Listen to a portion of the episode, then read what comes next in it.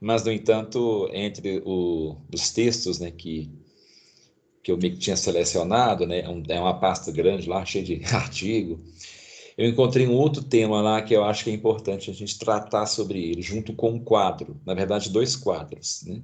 É isso, o terceiro, ele é apenas para fazer um, um paralelo. Né?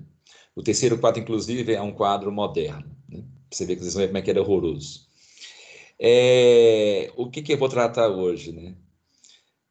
Dentro de tudo aquilo que a gente já tinha conversado, né? vocês podem ver que o tema é, da melancolia e da tristeza, ele ficou ali, né? meio que flutuando. Eu falava dele, mas não entrava nessas duas palavras. Né? A melancolia até que eu não citava tanto ela não, né? eu citava mais a tristeza. Né? É, mas a melancolia ela está indissociável né? Com a tristeza é, do, do, do, homem barroco, né? do sentimento barroco. Né?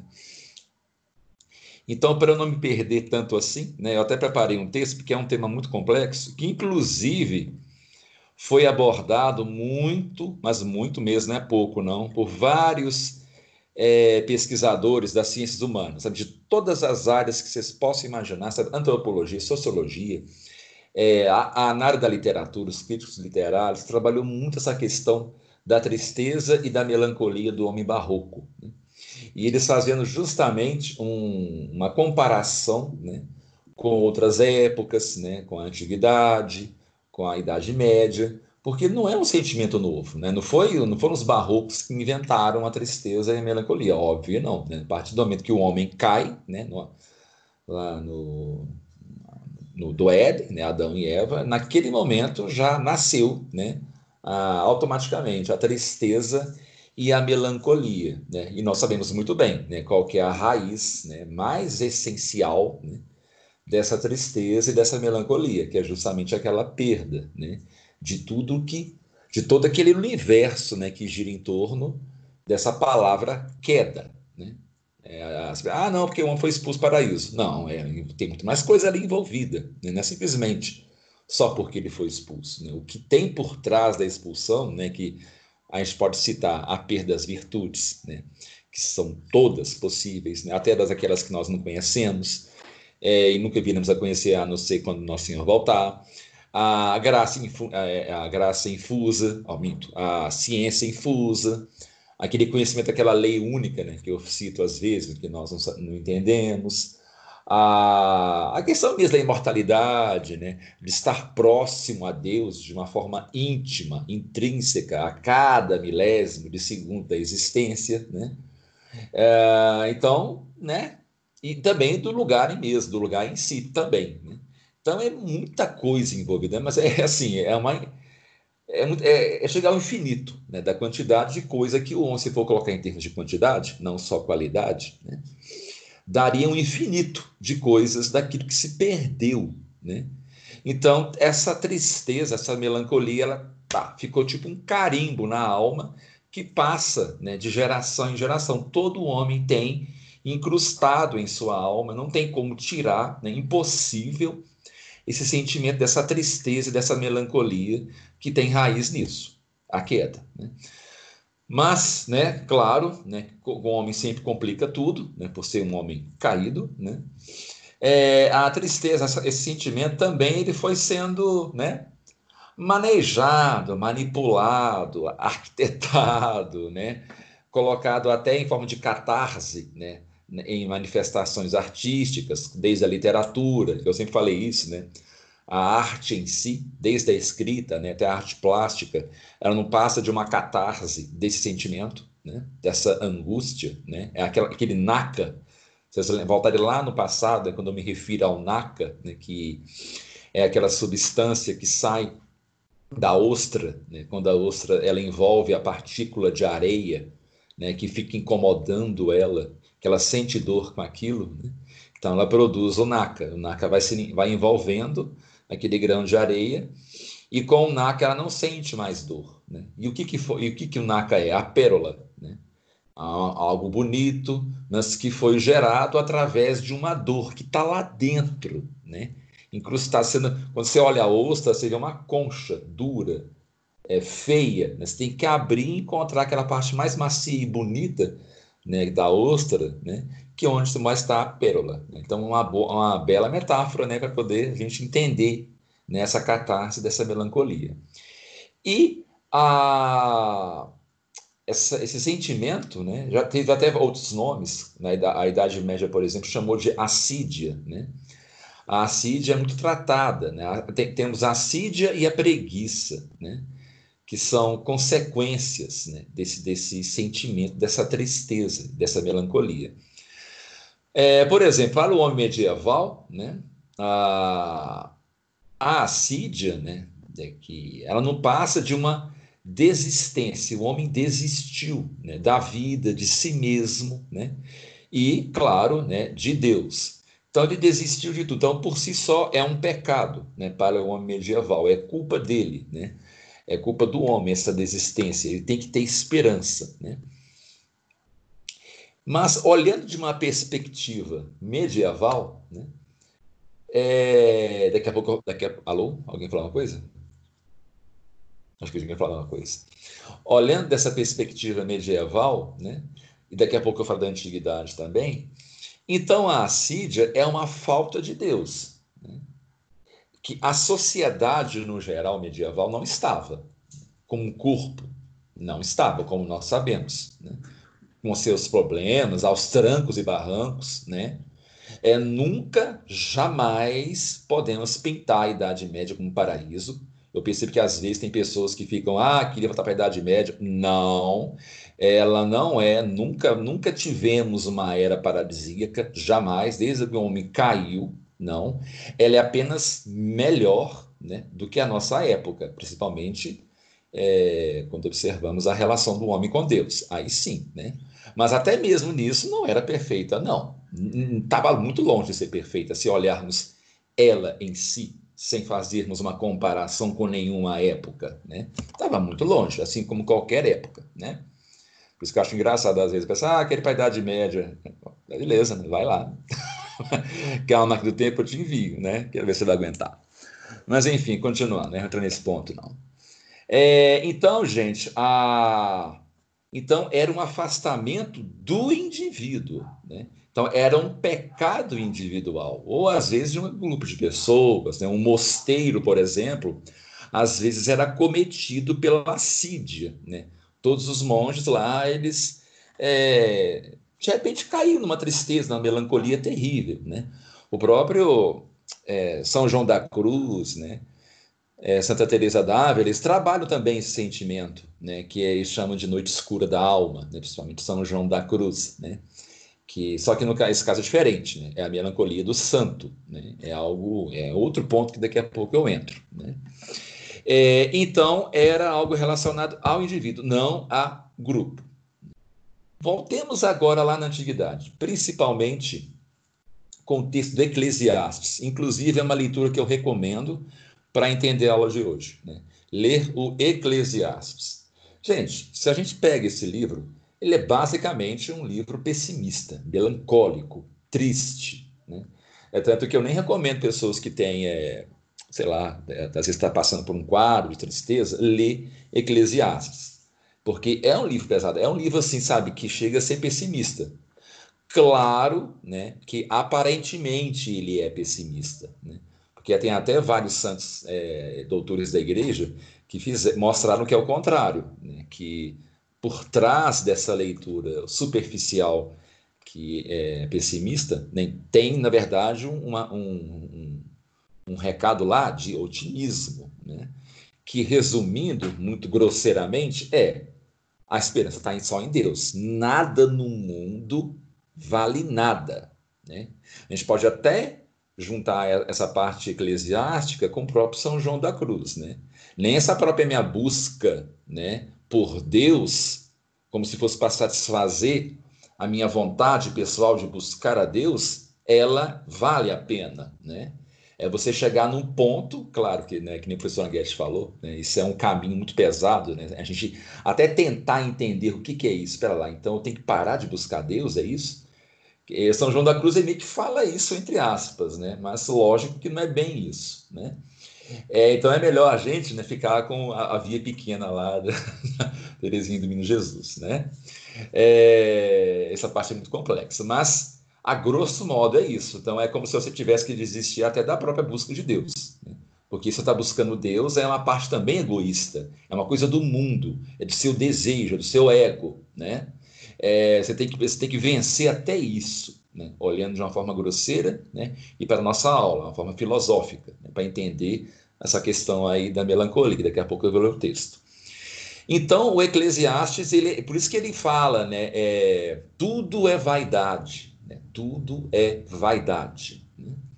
O próprio Machado de Assis tem uma obra dele, acho que é o Brás Cubas, é o Brás Cubas, que é muito baseado no Eclesiastes. Né? Eu não sei se é o Brás Cubas, gente, eu posso estar enganado, eu esqueci agora.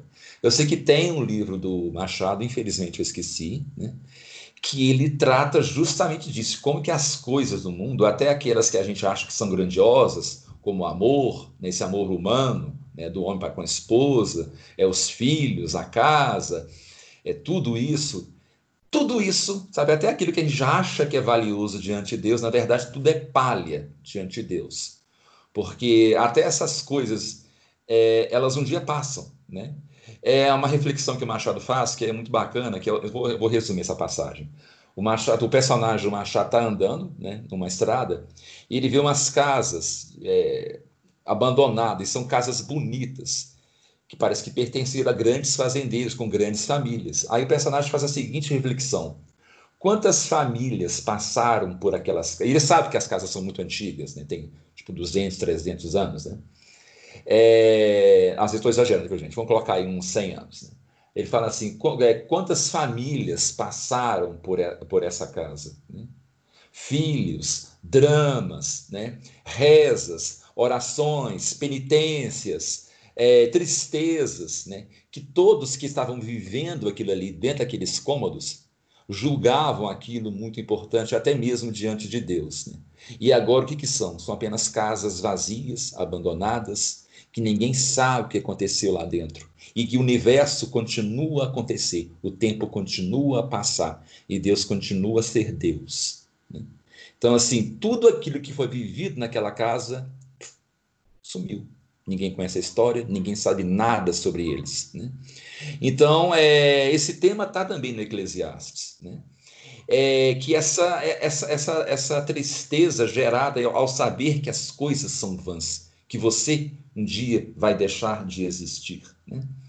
Então, quanto mais preso você está a essas coisas, mais você ficará triste, mais melancólico você se tornará.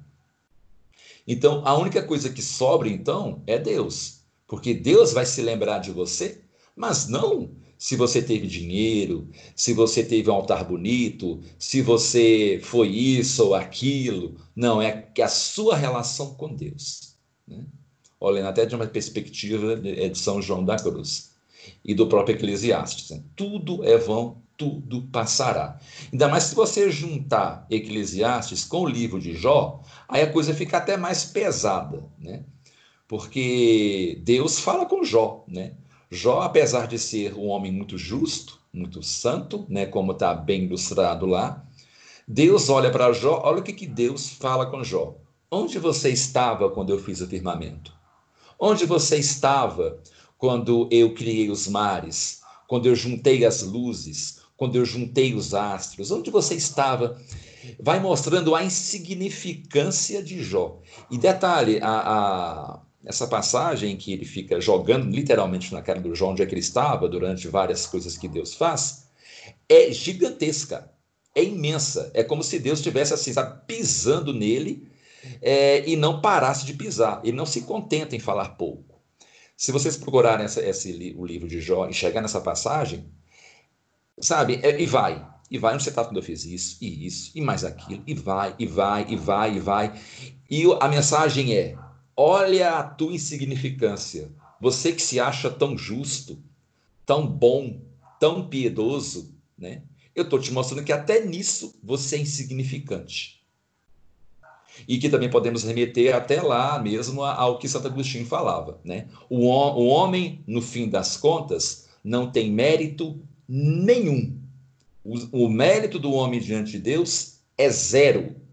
É zero. Não interessa o seu nível de santidade. Não interessa João da Cruz, não interessa Teresa d'Ávila, não interessa os apóstolos, não interessa nada disso. O mérito quem te dá é Deus. A glória quem te dá é Deus. E essas duas coisas, se foram dadas por Deus, então elas nunca te pertenceram, nunca foram suas. É Deus que resolveu te dar para que você tivesse diante dele glória, tivesse diante dele mérito. Né? É como se a, pessoa pagasse para você o ingresso no cinema. Né? Você não tem dinheiro, aí o dono do cinema vai te dar dinheiro para você entrar. Né? Mas não foi o dinheiro seu, né? foi o dinheiro dado pelo dono do cinema. Né? Então a relação é mais ou menos essa. É a mensagem que está em Livro de Jó, em Eclesiastes, em, em Santo Agostinho, Teresa d'Ávila e São João da Cruz. Né? Só que o tempo todo, em todas essas épocas, né, a mensagem é bem clara. Só Deus que é o único tesouro. Não há mais tesouro nenhum. Nem seus filhos, nem sua família, nem seus amigos, nem tudo aquilo que você pensa, que você acha que é importante. Nem os seus sentimentos de busca de Deus. Isso tudo é Deus que te deu. Se você busca Deus, é porque Deus te deu a vontade de buscá-lo. Nem isso te pertencia. Né? Ai, nossa, vou inchar de mim mesmo porque eu descobri que ama a Deus. Não, você não tem motivo para poder sentir isso. Foi Deus que te deu isso. Né? Então, essa é a base da tristeza e da melancolia da antiguidade e da Idade Média. Né? E todos viviam muito bem com isso, né? principalmente pensando de um contexto sociocultural, né? Era um, um consenso em que, sabe, a sociedade funcionava assim. Por mais que tinha agricultura, que tinha as coisas, né? obviamente nós temos que sobreviver, é, sem raciocinar, todos pensavam assim. Né? Não, as coisas não valem nada. Até mesmo os pagãos, né, de forma diferente, né, pensavam que tudo que girava em torno deles não lhes pertencia. Né? Até porque no paganismo, a perspectiva é que o homem, lembra que eu falei isso? O homem é um mero joguete dos deuses o homem não tem participação em nada, ele é um zero à esquerda. Então, até na contraparte pagã, tem um raciocínio semelhante ao do judaísmo né, e depois do cristianismo. Então, todos viviam assim. Ninguém tentava se enobrecer, né? É, não da maneira como a partir do Barroco começou a acontecer. Ah, quando alguém, claro, o orgulho sempre existia, mas era uma outra forma de raciocinar, de pensar isso era muito isolada em indivíduos, como reis, né? Não era um pensamento cultural, que é essa grande diferença a partir do nominalismo. É quando a cultura em que você nasce, né? a, a, a política, todo pensamento filosófico, tudo que te, te, te cerca, tudo aquilo que você respira, dita tudo o contrário do que o homem medieval e o homem antigo respiravam que é você é um zero à esquerda. Absolutamente isso. Não tem exceção. Não tem um mas. Você é um zero à esquerda. Ah, mas tinha um rei que era arrogante. Como eu falei, fatos isolados. Né? E até esses reis, muitos deles no final da vida se arrependiam, viam que eram um grande nada. Né? Tem vários casos assim, até o próprio Alexandre o Grande, né? quando ele estava perto de morrer, é, isso é muito ilustrado até na conversa que ele tem com o o filósofo, esqueci o nome dele, é um filósofo cínico que vivia no barril. Até citei com vocês ele uma vez aqui na aula, esqueci o nome dele, felizmente. Era um filósofo, ele era um cínico, esse filósofo, né? Era um tipo de cínico, gente, era um ramo da filosofia, viu? o cinismo, né? Ele era um cínico, ele vivia no barril. Os cínicos geralmente viviam é, na rua, eram mendigos. E o cinismo vem daí, né? porque tudo para eles não fazia sentido. Né? A conversa que o Alexandre Grande tem com esse filósofo é muito bacana, que o Alexandre Grande, quando chega perto dele, né? ele morava no barril, esse filósofo, não estou quase lembrando o nome, droga para lembrar não. É, aí o, esse filósofo lá dentro do barril, né? Quem está aí fora aí que está me incomodando? Né? Olha, você não está me reconhecendo? Eu sou o grande rei, Alexandre. E ele faz pouco caso, tipo assim, e daí que você é rei? Né? Você é um grande nada. Né? E nisso eles têm uma conversa né, que o filósofo vai mostrando para ele: tá, você vai morrer, o tempo vai passar e você vai continuar sendo um gigantesco nada. Né? Gente, estou resumindo né, a conversa. E olha que esse filósofo era pagão. Né? Então, Todo mundo antigo e medieval assim pensava. Né? E agora, o que acontece com após o nominalismo, né? tudo aquilo que nós sabemos, nas aulas que nós passamos, né? agora entrando no texto. Né? Isso aqui foi só uma introdução, né? para a gente contextualizar. Então, primeiro nome que vocês têm anotado. É, Dió... é Eduardo, é Diógenes? Oi. Diógenes, isso, Diógenes. Obrigada, Ana Paula. Esse mesmo, Diógenes, o filósofo cínico, né? É, ele, é, ele é engraçado demais, gente, Diógenes. Ele vivia no barril, tipo o barril do Chaves, sabe? Só que todo mundo respeitava ele, sabe? Assim, ele, ele se recusava a ter posses. É, tem cenas da vida que são muito engraçadas. Às vezes ele ficava dias fazendo jejum. Aí do nada ele levantava, entrava nas casas e começava a comer igual um glutão, assim, ó, até de vomitar. Né? Sim. Às vezes ele agia de forma muito piedosa, depois agia de forma egoísta. Ele alternava entre vício e corrupção. Qual que era o objetivo dele para provar com isso? Tipo assim, tá vendo? Isso tudo para mim, até o vício, até a corrupção, né? até as virtudes, tudo isso é vão. Né? Sociedade, seus valores, tudo é vão. Ele tinha até um ato, né, que esse é um pouco mais assim pesado, que às vezes ele ele praticava amor próprio, vocês estão entendendo onde eu quero chegar, né? Em público, né? Aí as pessoas olhavam para ele assim, credo, você não tem, você, você é falta de respeito está fazendo isso em público. Às vezes ficava meses sem ter uma prática sexual, praticando abstinência. Aí do nada ele, ele praticava amor próprio em público, na frente de todo mundo. As pessoas ficavam horrorizadas com aquilo. Aí ele, ele respondia assim: quem dera se eu pudesse matar a fome esfregando a barriga. Essa resposta que ele dava. Né?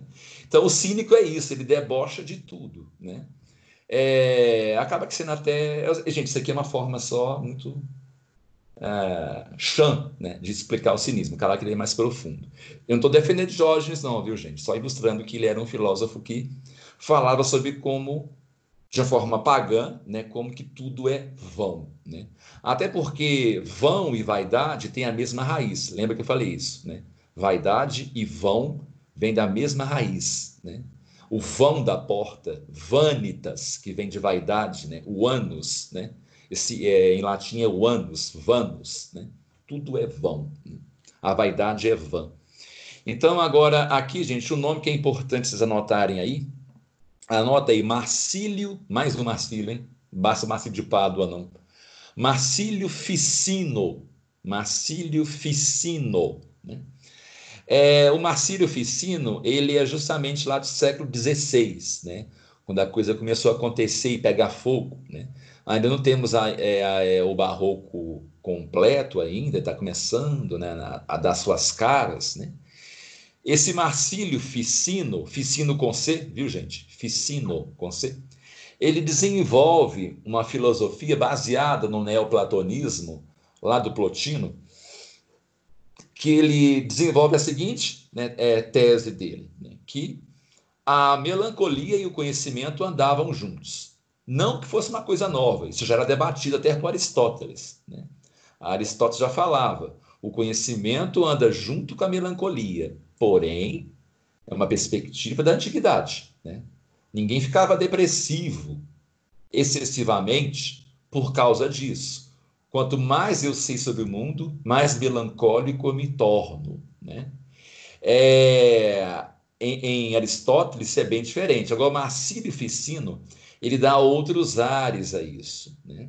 Eu não vou tratar dele aqui, não, mas ao mesmo tempo eu vou, né? meio que vai estar dentro desse texto aqui, viu, gente? Não vou tratar dele diretamente, não. Mas eu vou tratar de alguns artistas, de, é, pinturas mesmo, para ilustrar a filosofia de Marcílio Ficino. Né? Dentro do barroco, principalmente. Ele influenciou muito o barroco, né, o Marcílio Ficino. O barroco do século XVI, XVII, né? agora é, me guiando pelo texto, ele evidencia as vivências de um mundo religioso em dissolução. Né? Então, está tá dissolvendo, né? Que é o mundo religioso medieval, que, né, algo, algo que nós já debatemos muito aqui, né? que só encontram, passou a encontrar alegoria no barroco. Então, na arte lá renascentista, até mesmo uh, na arte quinhentista, né, ainda não tinha ainda a expressão é, desse sentimento da dissolução do mundo religioso. Né? As pessoas ainda estavam meio anestesiadas, né? meio assim, sabe o que está acontecendo? Né? Estava no olho do furacão ainda. Né? Então o barroco começa a expressar isso, né? essa dissolução da vivência de um mundo religioso. Né? Os sentimentos de perda e as experiências religiosas da reforma e da contrarreforma, do nominalismo, né? É, da, do nominalismo jurídico, das ideias filosóficas de Marcílio de Pádua, levam o homem do século XVI e XVII a uma profunda melancolia como nunca antes vista, uma nova melancolia, né? a nouveau melancolie, né? como os franceses falavam, né? O que podemos aqui analisar é o seguinte, né? através da, de um quadro é, do Dürer, né? Daqui a pouco eu vou mostrar, falar, a gente tá, não vou mostrar agora o quadro não, viu? Vou mostrar no final. É um quadro do Dürer, é D-U-R-E-R. Eu não sei se eu estou pronunciando o nome dele correto, eu nunca pronunciei correto, acho que na verdade, né? O Dürer, Dürer, acho que é assim que pronuncia, Dürer, né? É um quadro dele chamado Melancolia. O nome do quadro tem é, é, é justamente isso, chama-se Melancolia. E esse quadro foi pintado justamente no século XVI para XVII. Né? Minto, gente, século XVI, desculpa. E esse quadro, ele representa é, essa apatia da época, né, em que se encontrava o homem barroco. Então, esse artista, ele imprime né, no quadro toda uma época. O que, que era essa melancolia do homem barroco? Então, vocês vão ver o quadro, viu, no final da aula. Essa apatia, associada é, posteriormente à tristeza de Paris, ao, ao mal do século de Paris, do século XIX, do XX, né, define esse novo melancólico né, como um ser né, que, em meio a objetos, se entrega a devaneios. Então, a melancolia moderna é isso. Não é a melancolia de Aristóteles, em que eu, eu, eu conheço o mundo, vejo que tudo é vão, então, peraí, o que, que realmente é importante? O que tem de valor? Né? Se eu, através do conhecimento, descobrir tudo, até as coisas que me são mais importantes dentro de mim, não só as coisas externas, mas como os objetos internos do pensamento também são vãos, então onde está o valor? Aristóteles desenvolve né, a questão lá do motor imóvel, né? é aquilo que está por trás de tudo. Plotino, que é o ser único. Né? É, Platão, né, a ideia da, da, da, dessa, dessa ideia do uno também. Né? Então, o que está por trás de tudo, o mundo das ideias, né? porque tudo que cerca até o pensamento é vão. Então, esse é o homem antigo. Né? É, o homem cristão é Deus, agora o homem barroco não. É eu penso igual ao homem antigo, igual ao medieval, porém, como o nominalismo, como Marcílio de Pádua, como a reforma, a contra-reforma. E, de novo, o nominalismo provou que tudo talvez não é assim. Então, o que é verdadeiro? Então, até isso que era Deus também agora não é, né? É, é, foi colocado dentro do campo do nominalismo, cada um pode interpretar a revelia, né? até mesmo as ideias de Aristóteles, se eu querer voltar para o, o, o paganismo, né? até, mas até isso também pode ser relativizado, então eu fico perdido em devaneios. O que é o devaneio, gente? Se não a sua mente ir para lá e para cá, para lá e para cá você lá com a cabeça assim, em vez de olhar fixo para um ponto do filósofo antigo, né? Aquela estátua do pensador, né? Que ele está com a mão no queixo e olhar fixo, né? É, agora não, sabe? Você vai olhar, fica assim, ó, sabe? Meio que vai para cá, depois ele vai para lá, né? Dá aquela suspirada, né? Você vai e joga a cabeça na, no braço, pensa um pouco esse é o novo, a nova melancolia. Né? É a forma como nós hoje entendemos melancolia. É tanto que quando a gente fala em melancolias, a gente sempre associa algo ruim, a assídia, A melancolia medieval e antiga, ela não era, por exemplo, a medieval, ela não era assídia. Existia assídia, existia melancolia, duas coisas diferentes. A assídia era algo ruim, a melancolia era até benquista, né? Se eu entrava nesse estado de espírito em que tudo era vão, então peraí, né? Lá nos mosteiros, os monges, né? Eles durante as horas, as suas orações, então eles tentavam, né? A esse caminho da santidade, encontrar o que realmente é verdadeiro, né? O Deus dentro que né, está em mim, né? Não assim, gente, por favor, né? A parte gnóstica não, é o Deus que está em mim lá de de Santo Agostinho, né? É a morada do templo do Espírito Santo dentro de mim, né? O que realmente tem de valor, né, dentro de mim, né? Então eu abandono cada vez mais tudo à minha volta, né? É lá os cartuchos, né? Os monges cartuchos, eles vão, abandonam tudo, né? Tudo, né? São Francisco de Assis, né? Que até jogava cinzas na comida, né? Não aceitava o elogio que fizessem a ele. Então esse abandono, essa é a melancolia? É algo que chega a ser santo, né? Ou a melancolia pagã, né? Que é buscar alguma coisa realmente de valor. Agora, no barroco, não. Ele juntou a sídia com a melancolia e transformou coisa só. Né? Agora, por isso que hoje em dia, quando a gente fala melancólico, né? A gente, nossa, a pessoa é melancólica, credo, né? A gente já, já associa melancolia a algo ruim. É tanto que o temperamento melancólico, né? Ah, não, fulano é melancólico. Você já imagina uma pessoa triste, né? Pessoa é depressiva, né? Ah, ele é melancólico, né? Não, o melancólico medieval e mesmo antigo, às vezes é uma pessoa até muito mais alegre do que aquele bobo alegre, né? Porque, por vezes, né, ele encontrava a verdadeira alegria, a felicidade aristotélica, né? a felicidade verdadeira aristotélica, que até mesmo os filósofos árabes, aqueles que são islâmicos, também trataram sobre isso. Né? Apesar de serem islâmicos, eles foram a fundo nessa questão. Eles buscavam o que, que realmente é essa felicidade verdadeira. Né? Tá até eles, hein? Até os islâmicos. Né? É, então, agora não, né? temos essa, toda essa, essa nova, essa, esses devaneios e esse movimento de vai e vem. O que, que é isso não o barroco? Né? Você vai para lá e para cá, para lá e para cá. Você não para quieto. Né? O altar barroco, né? Você olha para um lado, olha para o outro, olha para um lado, ó, oh, que bonito, né? Ah, que bela, se perde, né? Naqueles devaneios do prazer da tua alma, dos seus sentidos, porque é bonito. Ó, oh, tem um altar ali. Ah, aquele Jesus está ali, depois de muito tempo, né? Então, esse, né, é, são os devaneios. É, eu te acelerar aqui que eu empolgo, né? É, a alegoria barroca seria a linguagem que permitia ao melancólico. Né? De novo, a alegoria barroca seria a linguagem que permitiria ao melancólico, esse novo melancólico, vivendo num cenário de ruínas e cadáveres do passado, né? ele expressar a vivência de quem vê seu mundo sendo dissolvido. Então, é, ele vê que o mundo cada vez mais está se, dissol se dissolvendo, né? o mundo está acabando. Por isso que ainda é uma, entre aspas, é uma coisa boa ainda o barroco, né? porque a coisa não foi dissolvida completamente, nós não estamos ainda no romantismo, que a coisa acabou de se dissolver, já não tem mais nada, a não ser um corpo morto, né? que é o romantismo, que nós vamos chegar lá, como eu vi falando. Né?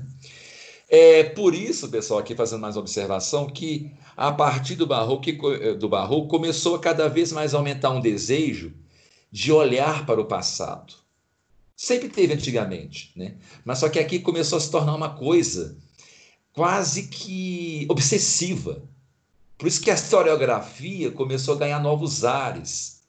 E no século XIX, né, que é o, o, o máximo do romantismo, nasce essa nova historiografia, né, de, é, de um olhar quase que obsessivo para o passado, de preservar os documentos, né? Aí aumenta né, o interesse em não contaminar né, as, as fontes primárias. Né? Os medievais, por exemplo, gente, eles não tinham isso de usar luva para pegar em coisas muito antigas.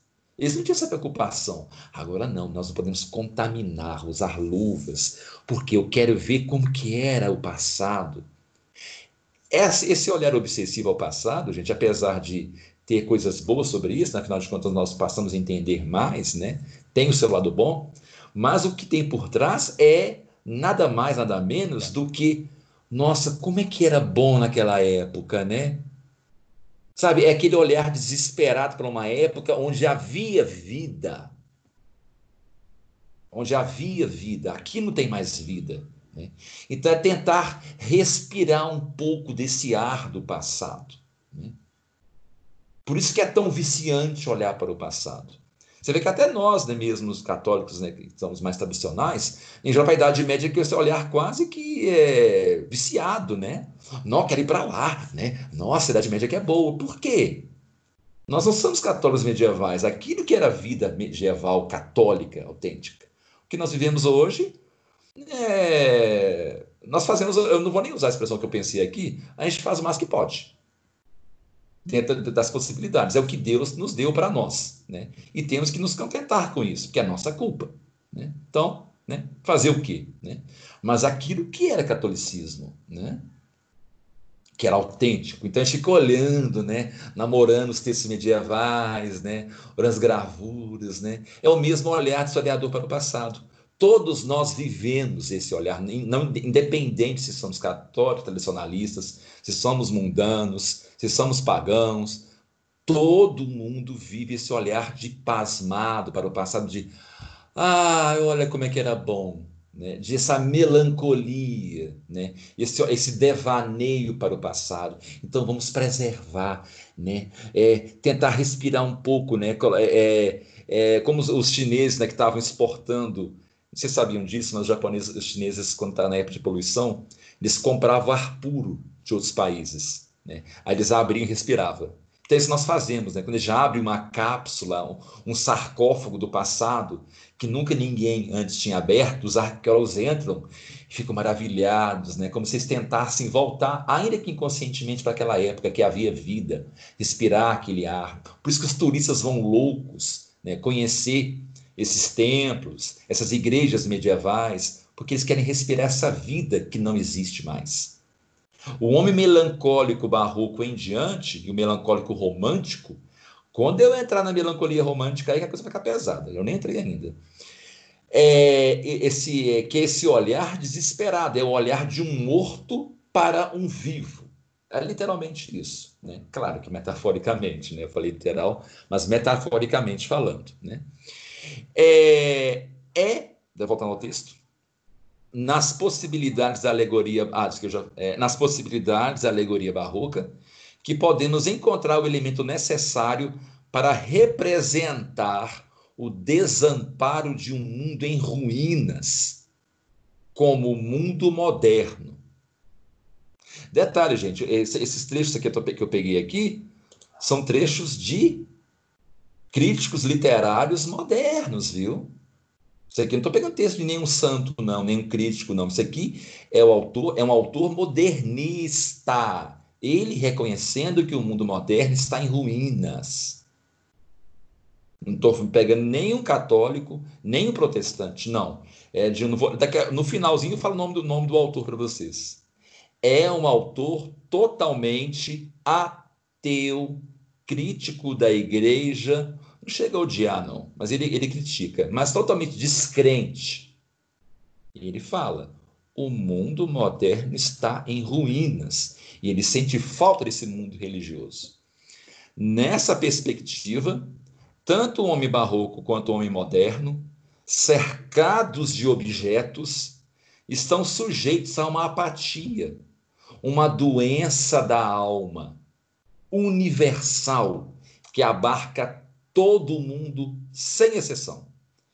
Esse mundo insatisfeito pelo excesso de materialidade, porque só o que restou ao homem barroco e ao homem romântico e ao homem moderno foi a materialidade do nominalismo. Que o nominalismo ligou tudo ao homem. E o homem só produz coisas materiais ah, não, mas eu produzo pelos meus pensamentos. Meus pensamentos são materiais. Os pensamentos também são materiais. Lembra que eu falei da realidade interna? Que ela também é vaidade? Ela pertence a uma construção que você faz? Só o pensamento, gente, divino mesmo, de Deus, que é algo que é verdadeiramente espiritual. Então, o santo, por exemplo, ele torna-se santo só mesmo após sua morte. Porque enquanto ele é vivo, ele não é santo por causa disso. Porque ele tem o pensamento de um homem pecador, um homem material. Ah, eu tenho pensamentos grandiosos, eu penso em amor. O amor filtrado pela mente de um homem material pecador. Então pertence ao seu ego, a um homem caído. Isso, Platão, Aristóteles, os filósofos pagãos todos, Plotino, é, Santo Agostinho, principalmente, concorda com isso. Até e São João da Cruz. Até mesmo aquilo que é de mais profundo que você tem, aquilo tudo é matéria, ainda que matéria interna dos seus pensamentos. Então, o homem hoje em dia só tem isso. Por isso que é tão difícil a gente viver hoje em dia, né? Essa espiritualidade medieval. A gente não consegue conceber né, o que, que seria essa espiritualidade de um São Francisco de Assis, né? de uma Santa Maria Egipsíaca, de um Santo Agostinho, né? nem mesmo São João da Cruz, né? que ele ainda está um pouco, é barroco, né? mas está muito próximo mais da Idade Média do que nós. Né? Ele ainda é barroco. Né? Nesse sentido, o drama barroco, esse drama da destruição, do começo de uma derrocada, denotaria um novo modo de perceber o mundo, totalmente novo, em que o sofrimento aparecia cada vez mais como um substrato inalterável da história humana, que tornou-se agora concreta a partir do seu pensamento. Não está mais associado, lembra as aulas passadas, à questão das universais. Que os universais não dependem de mim. Não depende do meu pensamento. Agora não, tudo depende do meu pensamento, da forma como eu interpreto as coisas externas e internas, elas partem do homem. Então agora é como está aqui, repetindo, o drama barroco denotaria um novo modo de perceber o mundo, em que o sofrimento aparecia cada vez mais como substrato inalterável da história humana, que agora era concreta, e até o sofrimento agora ele é concreto. Ele não tem uma origem no sofrimento que a gente não entende, que é o sofrimento da perda, da queda. Que essa queda, por mais que esteja lá em Gênesis, que a gente estude ela, ela é inconcebível para nós que já somos caídos. O que, que se vivia no Éden? O que, que era ciência infusa? O que era viver com Deus andando junto de você do paraíso? Muita gente acha que é fácil entender isso. Ah, não, estava os dois lá andando, paraíso, vinha Deus, bate um lero, bebi uma brama. Não, para. Não tem como a gente entender isso. Era lugar físico? Era. Tinha árvores? Tinha. Mas ainda assim, o que, que é essa materialidade né, do Éden? Sabemos, é o corpo, é o corpo sublime. Né? É tanto que tem a, quando Adão e Eva caem, qual que é uma das maldições que Deus dá? Né? A terra tornar-se-á maldita.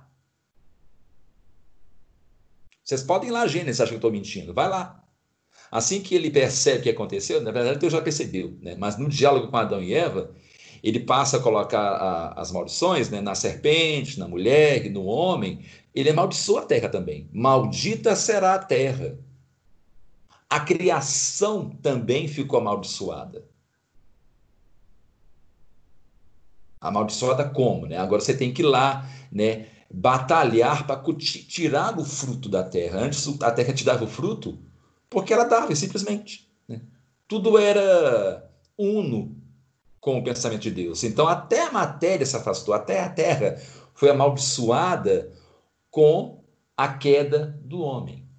Então não tem como a gente conceber o que seria a criação edênica. Né? Não tem como. Né?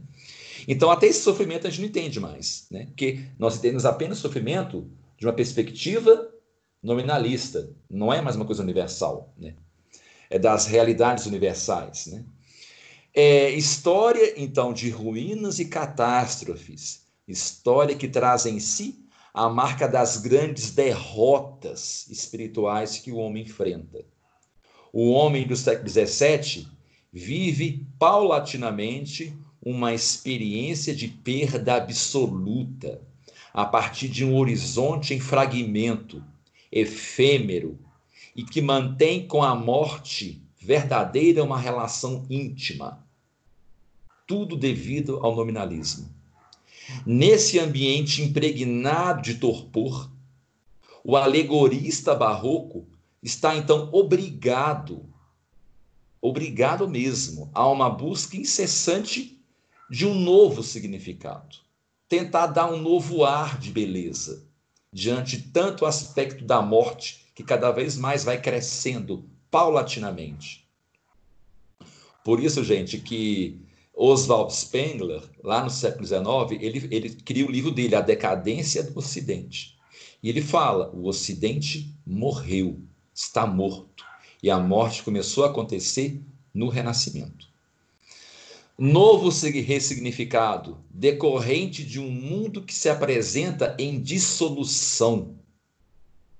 É desse mundo em ruínas que a expressão barroca, então, extrai seu material de criação partindo essencialmente da condição do enlutado, do, do, do, do enlatado, né? forçado a buscar novos significados, para dar, quem sabe, um pouco de alento à alma, diante de uma perda irreparável do ponto de vista histórico e social, viu, gente? Não estou falando do ponto de vista da salvação, que isso é outro assunto, né? Do ponto de vista histórico, político e social, sim, é irreparável. Só Cristo voltando que poder reparar isso. O homem sozinho não consegue mais. Quebrou, já era. O luto, portanto, por isso, gente, pode vir 50 milhões de, de Olavo de Carvalho no mundo inteiro que não vai resolver nada. Pode vir um bilhão de. um trilhão de, é, desses youtubers católicos aí que não vai resolver nada. Não tem como mais. Só Cristo voltando.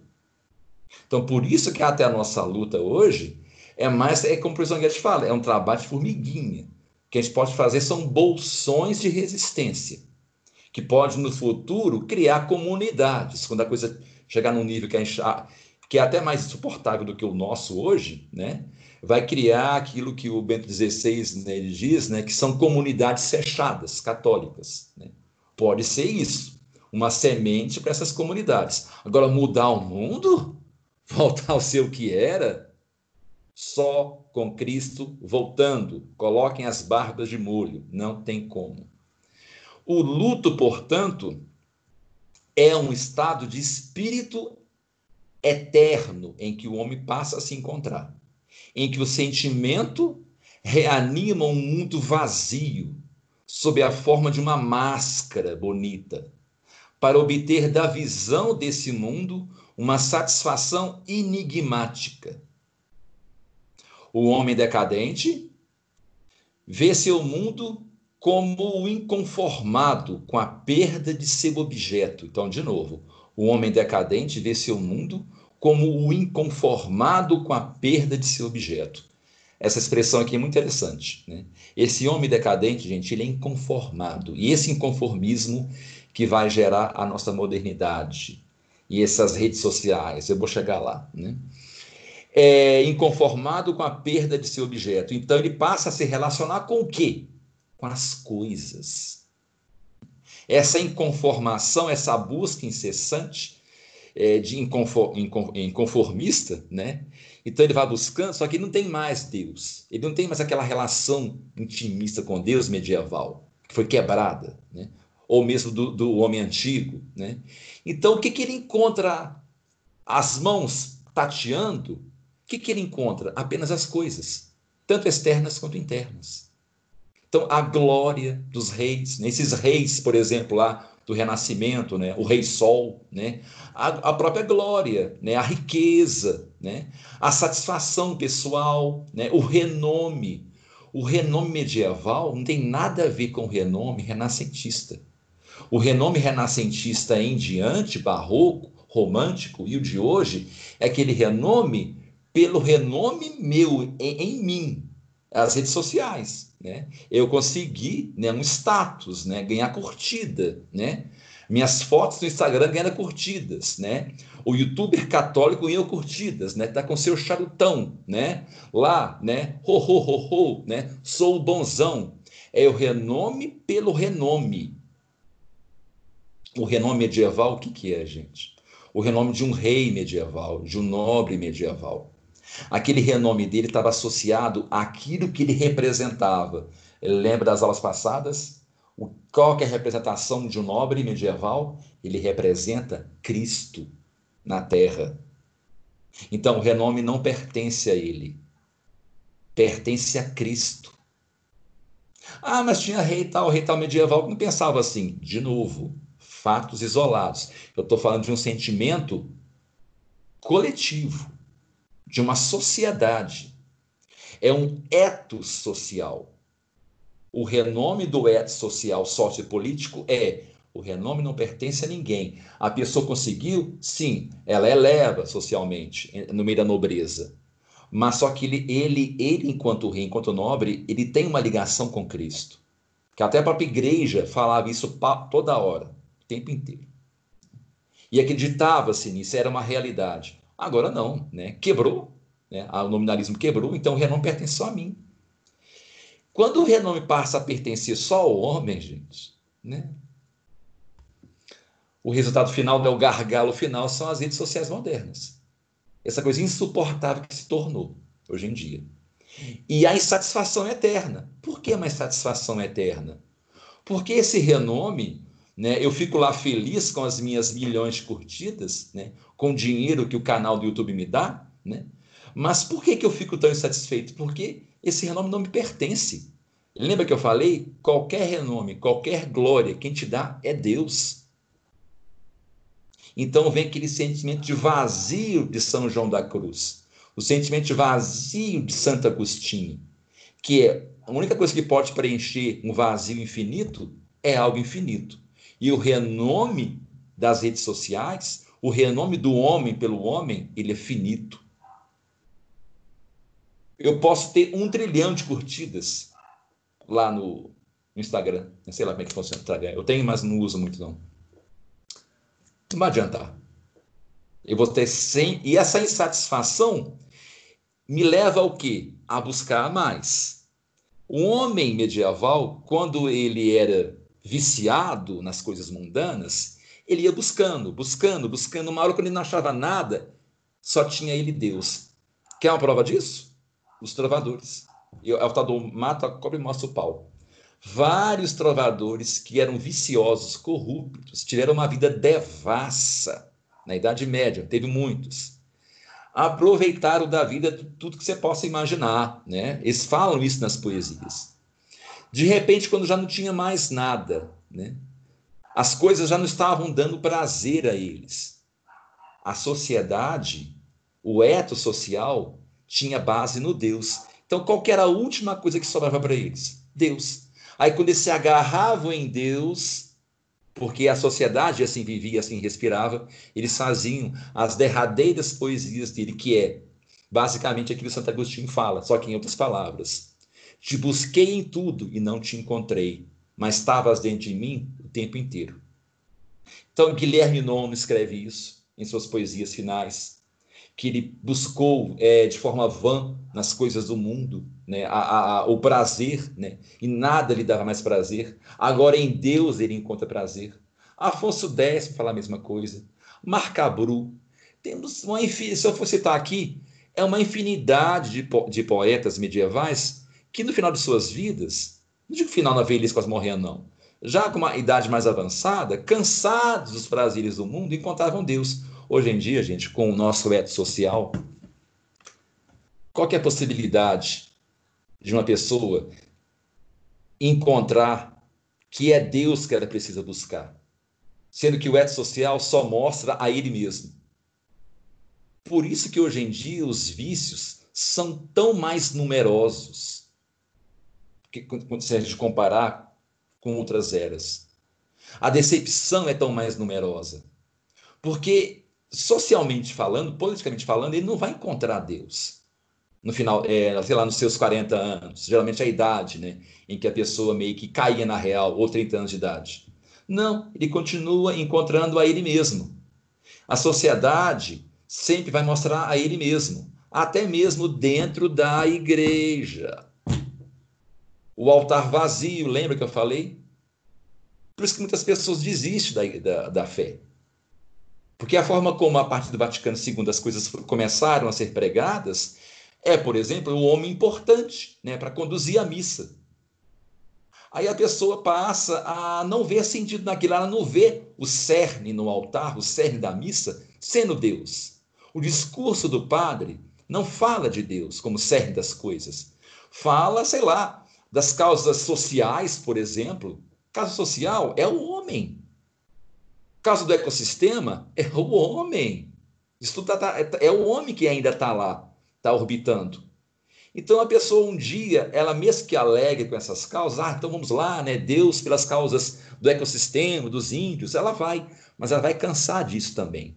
Aí quando ela cansar da ecologia, cansar das causas sociais, cansar é, dela ser, ter que, que organizar é, aquelas cantorias na igreja lá, organizar as reuniões né, do, do grupo de jovens, quando ela cansar disso tudo, o que, que ela vai ter? Imagina a decepção de alguém seguindo a igreja e ver que até aquilo que a igreja mostra é também um reflexo dela. Desespero. Um total desespero. É por isso que eu falando de uma forma diferente, por isso que essa igreja tem que ser aquela em que o cerne do altar, o cerne da missa, das coisas como funcionam, não são as coisas do mundo, não são as coisas do homem, que isso gera depressão. Um Marcabru, um Guilherme Nono, quando ele chegava nesse estágio de ah, nada mais me satisfaz, ele tinha finalmente a Deus. O que aconteceu com Santo Agostinho? Agora não, gente. Isso nos foi tirado com o nominalismo. O eto social político, sociopolítico só nos mostra nós mesmos. Por isso que é, Deus, né, de certa forma, né, ele é misericordioso, ele nos deu esses últimos santos, né? Santa Teresa do Menino Jesus, né, é, Pio de Petretina, até mesmo esses homens que estão nascendo hoje em dia, né? apesar dos problemas, esses movimentos, o próprio é, é o bispo, de, é o, esqueci o nome dele, gente, é o bispo francês lá, nó, estou ruim de nome hoje, hein? Da Fraternidade Pio X, Esqueci o nome dele. Olha que absurdo francês. Desculpa, gente, eu esqueci o nome dele tão importante. Também é uma dádiva para mostrar isso. Né? O Dom Marcel Lefebvre? Isso, exatamente. Né? É, apesar de todos os problemas, todo mundo tem problemas, né? é isso, sabe? Essa resistência em falar, tá vendo, gente? Não podemos colocar o homem no cerne de nada e as coisas que giram em torno do homem, porque dá nisso. Né? Então, o texto ele está falando basicamente disso. Né? É, então, esse novo significado só pode ser alcançado pelo homem decadente na alegoria barroca, né? dessa nova significação. É este olhar barroco, permitindo entender o um mundo fragmentado e sem sentido que se encontra o mundo moderno. Isto porque, assim como o mundo barroco, o mundo moderno se apresenta como um tempo de ruínas, marcado pela busca constante do novo, do eternamente novo, baseado no homem. E, e logicamente, consequentemente, por uma efemeridade que se cria e que se recria eternamente. Então o homem cai de efemeridades em efemeridades, efemeridades, efemeridades, até o fim de sua vida. Mundo sem significado, e que precisa ser revalorizado. Pode se aproximar, então, né, o trabalho do alegorista barroco ao trabalho do historiador obsessivo, o historiador materialista, que é esse que quer voltar ao passado, né? Ah, então é o passado, né? É lá que está o significado. Por isso que às vezes muita gente passa a estudar o passado e viver do passado.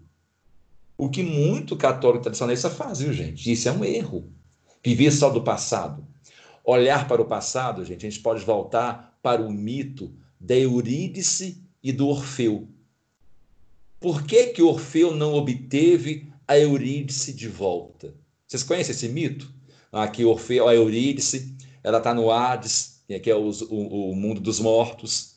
Aí eh, Orfeu vai até a entrada do mundo dos mortos, toca com a sua lira, a sua música é tão maravilhosa que o próprio Hades ele fica é, atraído pela música, vai até a entrada do mundo dos infernos, vê Orfeu.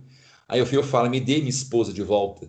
Aí o Hades, né, como retribuição pela música tão bonita, ele fala: Sim, você pode entrar né, aqui, é, ninguém irá te perturbar, né, porque eu sou autoridade aqui.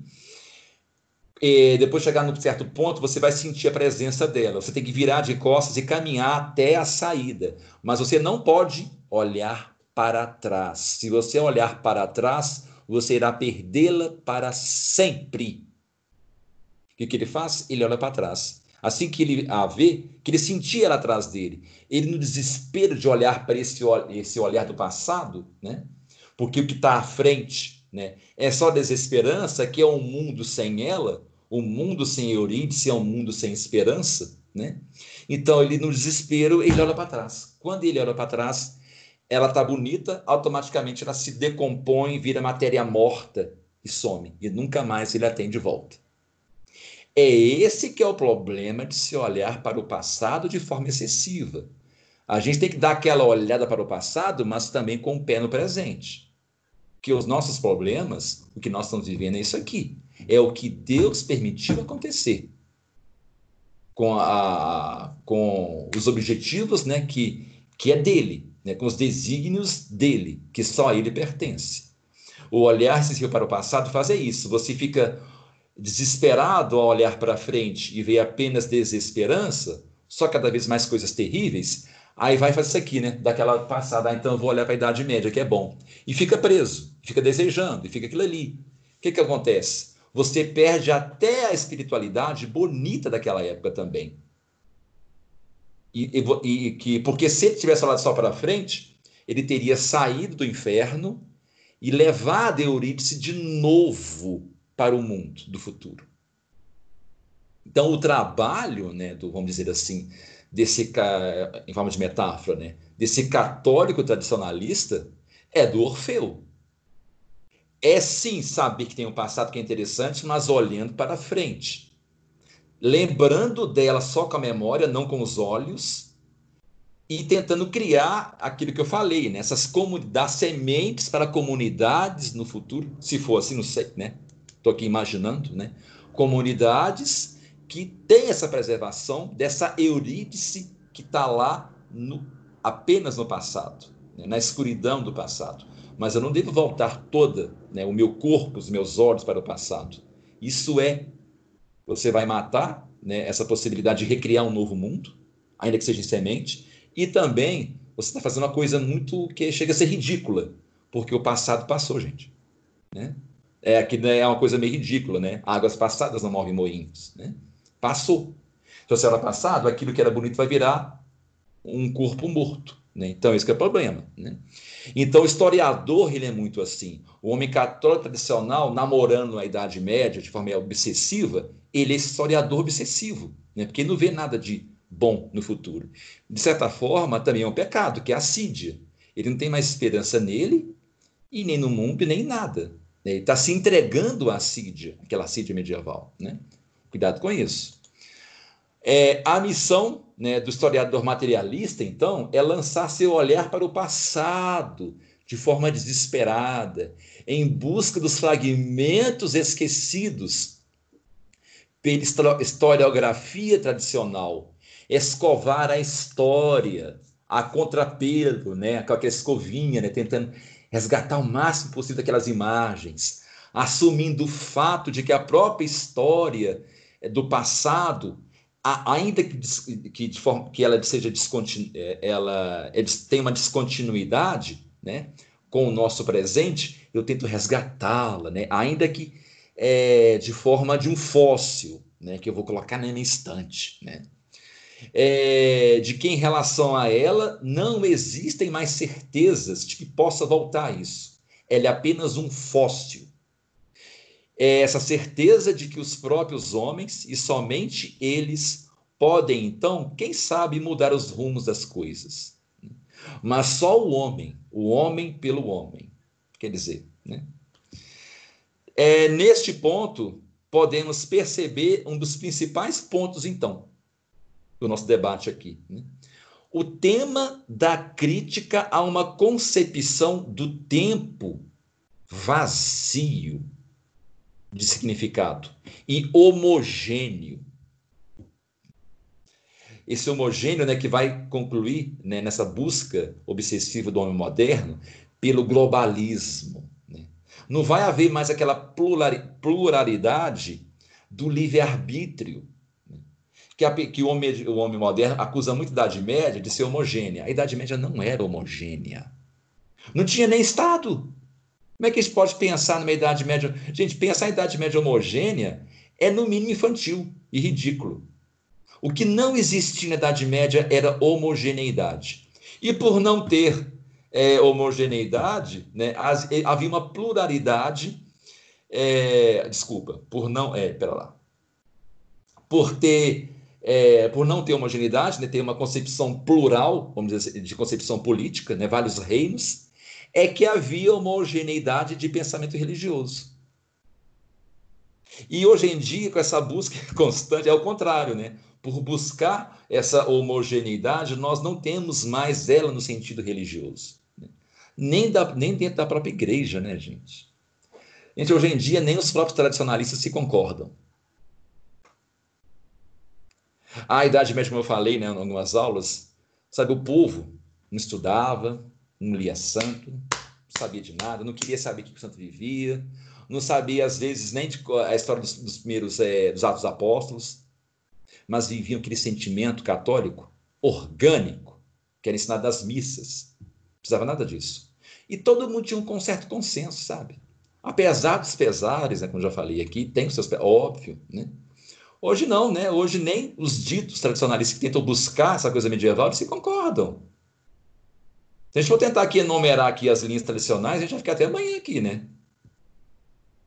É, é um apontando dedo para o outro. Nem os próprios tradicionalistas se concordam, porque nós somos filhos do barroco, desse homem nominalista. Essa maldição está até em nós. Então, por isso que às vezes eu não concordo. Fala assim, ah, o mundo, né? O católico tradicional fala assim, o mundo. Nós não somos separados do mundo. Nós somos o mundo, fazemos parte dele. A gente luta é para não cada vez mais a gente se distanciar disso. Por mais que essa luta seja fracassada. Mas a gente tem que fazer a nossa parte. A gente não pode simplesmente cruzar, já que é fracasso, vou dobrar o braço. Não. Trabalho de formiguinha, esperança. Vou fazer minha parte. Aquilo que Deus me der de capacidade de luta, eu vou lutar naquela possibilidade, porque eu não consegui. Por isso que eu falo de volta e meia lá no Clube de Leitura, né? Tenta identificar em mim o que é modernista, por favor. Né? Porque nós somos modernistas. E chamar o mundo de modernista e a nós não é infantil. Nós todos somos modernistas, porque nós somos frutos de tudo que eu estou falando aqui. Né? Então, voltando ao texto. É, portanto, deve-se interromper a história é, é, essa parte aqui de que o tempo é vazio, homogêneo, né? deve-se interromper a história, entendida como desenrolar tranquilo do progresso da humanidade, pois esta é produto simplesmente de uma paralisia espiritual da humanidade. Então, quando houve uma paralisia, não teve mais um, um progresso tranquilo. Né? A coisa estagnou, parou a gente passou a desenvolver, gente, só as técnicas, só a tecnologia. A parte espiritual, social, política, ela está apenas nas mesmas discussões que o próprio Guilherme Jock iniciou. A gente está só é, é, é, problematizando. O que o homem fez muito em relação às concepções de Guilherme Jock foi problematizar e fazer 200 trilhões de livros e de artigos e de teses e das constituições dos países, né? a Constituição de 88, é só problematizar. A gente não avançou um único centímetro nessas questões. Nós paramos, congelamos. Só a técnica que ela continuou, porque é o que sobrou ao homem. Lembra? Só as coisas do mundo que sobraram para o homem. Por isso que as ciências humanas passou cada vez mais a entrar numa derrocada paulatina. Esse é o porquê que a ciência humana hoje ela é tão malquista. Porque ela parou em Guilherme de Ockham. Ela continua um pouco ainda, né? Sabe aquele corpo moribundo que vai se arrastando? O barroco já é esse corpo morrendo, ganhou um tiro, né? No romantismo ele ainda está, sabe, arrastando com os dedos. No século XIX esse corpo morre. Começou aí, né? E por isso que a técnica, né, ganhou tão, é, ficou tão bem quista. O homem se agarrou ao que, tinha e necessita de sentido para a sua vida. Como é todas essa, essas ciências, o que trata do homem, né, e sua relação com Deus, elas ficaram limitadas ao homem, e o homem é um ser cujo salário é a morte, porque ele é um pecador, o único salário do pecador é a morte, então o mundo girou em torno da morte. Então estava fadado a morrer as coisas, as ciências humanas. Agora a técnica, né, é que a engenharia, né, a tecnologia, ela é um engodo muito interessante, né? Porque são as coisas mais visíveis, né? As coisas mais, mais é que está aqui na minha frente, né? Então, é muito curioso você ver os adolescentes falando que nós somos hoje um, homens melhores, né? Aí eles vão balançam o celular como prova de que nós somos homens melhores. Eu já vi sala de aula, né? O celular é a prova de que nós somos homens melhores. Gente, olha só o equívoco que o homem se encontra. Há um consenso geral. Eu já vi até cientistas falando isso. Ah, nós temos vacinas, nós temos celulares. Eles vão citando vários avanços da medicina, da tecnologia, como prova de que nós somos melhores. Eles não citam nenhumzinho exemplo de avanço na sociologia, até mesmo na psicologia, que é uma ciência mais moderna, né? começou agora. Né? Na teologia, na, não, não cita nada. Por que, que nós estamos fazendo desde Ockham é só mastigar, regurgitar. E isso, gente, até dentro da, da, da academia, né, isso é um senso comum. Né? É, tanto que, que nem eu vou ganhar meu doutorado agora, né? Os doutores de ciências humanas sabem que a única coisa que nós fazemos, a gente faz o que as vacas fazem nos pastos. Nós regurgitamos e mastigamos aquilo que já foi mastigado, engolindo de novo. A ciência humana não passa disso, de uma vaca que bota na boca de novo, mastiga e engole. É uma ciência ruminante. Porque nós ligamos aquilo que trata do homem ao homem, e o único salário do homem é a morte. E o barroco tentou ainda, que é ainda um corpo ainda ganhou um tiro, né? ainda está se movimentando, tentou fazer alguma coisa. Né? É... Nó. Isso dá pano para manga, né? Acredito que eu nem cheguei na metade do texto. Não, eu cheguei na metade do texto. Nós vamos ter que continuar esse texto na próxima aula. gente, o que, que acontece então? Eu vou deixar esse texto aqui para a próxima aula. É, eu vou analisar agora com vocês o quadro, tá bom? Nós, nós vamos chegar, demorar a chegar ainda no, nos poetas. Inclusive, não só o quadro, vou mostrar trechos da obra de Santa Teresa que mostra isso. Essa melancolia já lá tem Santa Teresa, né? Então, tipo, eu vou compartilhar a tela aqui para poder mostrar para vocês agora o quadro. Então vamos lá. Deixa eu colocar no quadro aqui primeiro. Hum, tá aqui. Eu separei dois quadros. Né? É, esse, esse, esse autor, o, o Dürer, né? Albrecht Dürer, né? Vou colocar o nome dele aí. É um artista, né? Do século XVI Vou colocar o um nome aí primeiro para vocês. Deixa eu abrir aqui uma, um chat. Aqui. Tá o nome dele aí. Albre, Albrecht Dürer. Esse artista aí, ele é muito importante para a gente entender né, é, essa manifestação em forma de arte é, dessa melancolia barroca. Agora, o quadro dele.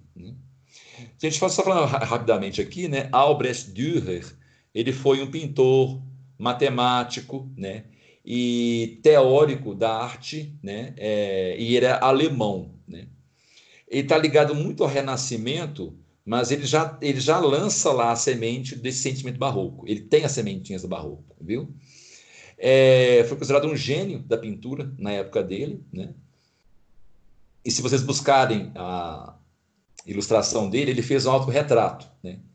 Dá para perceber né, que era uma pessoa da, da alta burguesia, né?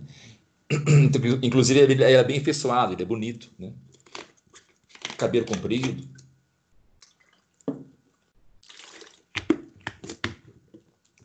É, ele morreu com 56 anos, pelo que eu vendo aqui. Mas eu nem quero mostrar, não quero mostrar o quadro dele. Né? Cadê o quadro? Está aqui. Primeiro eu vou analisar o quadro com vocês, o Melancolia. Deixa eu compartilhar a tela agora. Cadê vocês? Compartilhar a tela. Está aqui.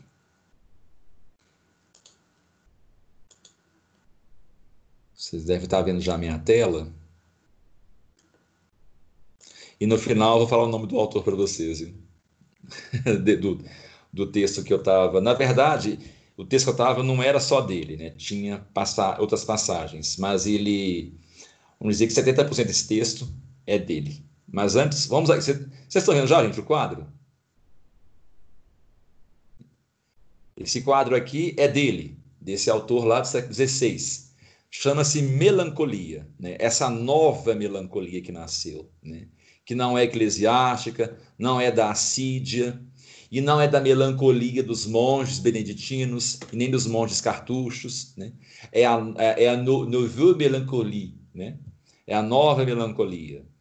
Então, aqui o que, que nós temos? Né? Inclusive, tem até escrito aqui, né? Melan, melancolia. Né? Aqui nós temos essa figura central, que é esse, essa espécie de anjo aqui, né? é um anjo, né? Ah, vamos, para as questões mais óbvias. Né? Aqui está com uma coroa né, de louros. Né? As asas estão fechadas. Né? As asas estão fechadas. Ele não está voando. A mão está. Está vendo aqui, gente? Tá a mão assim no, né, na, na cara. Não está no queixo. Está quase como se estivesse escorregando. Né? Se meio que displicente ele está com uma espécie de compasso na mão. Né? Então, denota-se que ele é uma espécie de matemático. Né? Gente, não é, é a descrição, ah, ele deve ser maçom. Não, gente, aqui nada a ver. Né? Aqui não é, uma, é porque tem vários elementos aqui de matemática que eu vou falar com vocês. Então, aqui está com uma espécie de compasso na mão, né? que é um instrumento muito comum na época. Gente, o é, compasso não está só, só associado a, a, a, a, a, gente, como é que é o nome aqui? A, Gente, estou ruim de nome hoje, hein? Ao... Ah, enfim, aqui falei aqui. Nossa, meu Deus, como é que chama? Gente, eu estou bem, não. Ah... Gente, a que eu acabei de citar agora aqui, não esqueci. Maçonaria. Maçonaria, isso. Estou ruim, hein, gente? É o cansaço. É, não está só associado à, à, maçonaria, não, gente. Até porque é um instrumento muito usado por cartógrafos, matemáticos da época, né? Então, né? Vamos devagar com o andor que santo de barro. Então aqui está com o compasso na mão, está com o livro aberto, porém o olho do anjo está no livro, está no compasso? Não. Os próprios dedos estão agarrados ao compasso de forma displicente, a mão está meio que jogada, né? Assim, a, as pernas estão abertas, o livro está quase que caindo das pernas, né? Só não cai porque é, o, o vestido dele, né, chamar de, tem o nome roupão dele, né, não permite que o livro caia, as pernas são deslocadas, né, de forma displicente. O olhar está voltado né, para a direita dele, né? É para a direita? É, é para a direita dele, né? Olhando para essa figura geométrica aqui, que é um poliedro. Daqui a pouco eu vou, vou, vou dar, ilustrar cada um desses, desses elementos. Temos aqui no fundo, lá no fundo, onde o olho está voltado também, né? melancolia temos uma luz tímida aqui, né? bem tímida, e que ela está voltada mais para essa escada aqui, ó, que é muito importante para a gente entender. Né? E a escada está perto de quem? Desse anjo, outro anjo aqui, um anjo menor, que está com um livro na mão também. O anjo está mais compenetrado no livro. Ele não está tão displicente como esse anjo. O olho está voltado para o livro, mas as asas são pequenas. Né? E ele é o único, ele tem uma auréola, esse anjo. Esse não tem uma auréola. Né? Esse tem. E ele está próximo a essa escada. Né? Aqui nós temos os símbolos da, da navegação, né? o sino né? dos barcos. Né? Aqui, gente, é um símbolo matemático que é o número 34. Né? Qualquer valor que você soma aqui dará 34, é um valor absoluto da matemática. Né? Então, um valor matemático aqui.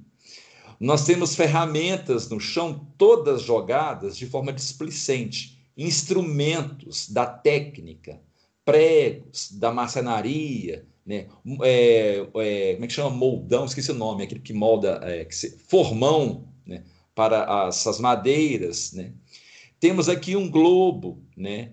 Ele não está dividido com mapas, está vazio, sem sentido. Ele simboliza a terra.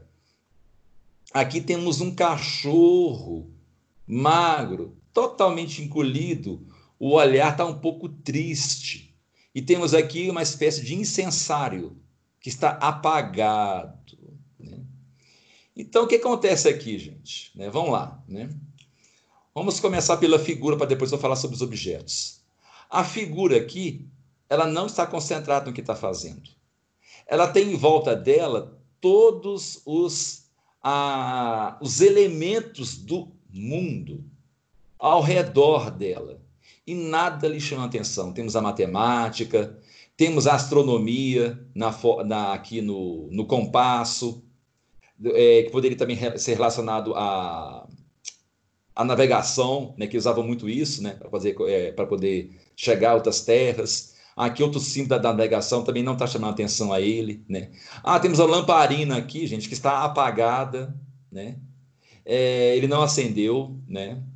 está é, tá, tá, tá desligado de tudo. O olho do, desse anjo não está ligado a nenhum desses objetos que pertencem ao mundo, nem ao próprio mundo, que em si perdeu totalmente o sentido, está vazio, está totalmente se misturando ao escuro e ao mesmo tempo ao claro.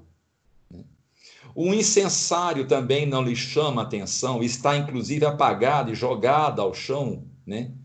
é, que simboliza o quê? As missas, a religiosidade está ali, né? É, as ferramentas também né? estão simplesmente lá arremessadas ao pé dele. Né? Ah, o, esse também, esse poliedro, também é uma questão matemática. Está totalmente assim, o olho dele não está associado ao poliedro, está apenas voltado para ele. Né? Mas o olho também tá direcionado aqui, a melancolia, né? a esse sentimento de vazio. Inclusive aqui vocês podem ver que essa luz, gente, ela está como se estivesse apagando. Né? E a melancolia, a palavra melancolia, está como se estivesse indo em direção a ela. Por que, que o olho desse anjo está para cá? É para onde o sentimento da melancolia guia o novo homem que é para essa busca do passado, de uma luz que está apagando, que ficou só no passado. Não é uma luz que contamina tudo. Ela está lá no horizonte que não se alcança mais, nas linhas paralelas, essa, dessa concepção né, é, daquilo que as paralelas se encontram ao infinito, né, que isso é a matemática posterior. Né? E aqui nós temos a escada. Ah, a escada, gente a escada que sobrou do sentimento religioso. Né? E esse anjo aqui, em vez de estar com a auréola desse anjo aqui, ele está com esses lobos, o paganismo. Então agora a igreja ficou contaminada do paganismo, né? das novas esculturas pagãs, remetendo-se a uma tentativa vã de buscar um valor do passado. Né? Não tem como mais, porque esse anjo ele não é uma deidade do paganismo, ele é cristão. Então as asas ficaram fechadas, não tem mais vontade de voar. Estão quase que atrofiadas, as asas não estão abertas. Agora, esse anjo aqui e essa escada é o que sobrou ainda de resquício de um sentimento religioso. Essa escada aqui, ela sobe, a escada dos céus, a escada de Jacó, e ela ficou justamente propositalmente próxima ao único anjo que ainda tem uma auréola. E é o único que está concentrado aqui no livro, que são as escrituras. Mas você pode ver que ele é pequeno, se comparado com essa nova igreja. A antiga igreja agora, inclusive, gente, vocês podem ver que está mais escuro. Ele quase junta as sombras. Ele está mais perto desse passado aqui. Enquanto essa figura está em primeiro plano. É o novo homem, a nova religiosidade. É o novo homem religioso que está enfastiado de si mesmo, enfastiado do mundo, enfastiado de tudo. E nem repara nesse anjo aqui do lado dele, nem na escada. O olhar dele volta-se para a melancolia, para o olhar no passado. E o cachorro, por fim. O cachorro é o que, gente? Representa os prazeres do mundo, o instinto. A melancolia chega a tal ponto que até os prazeres chegam uma hora que não agrada mais o homem. Né?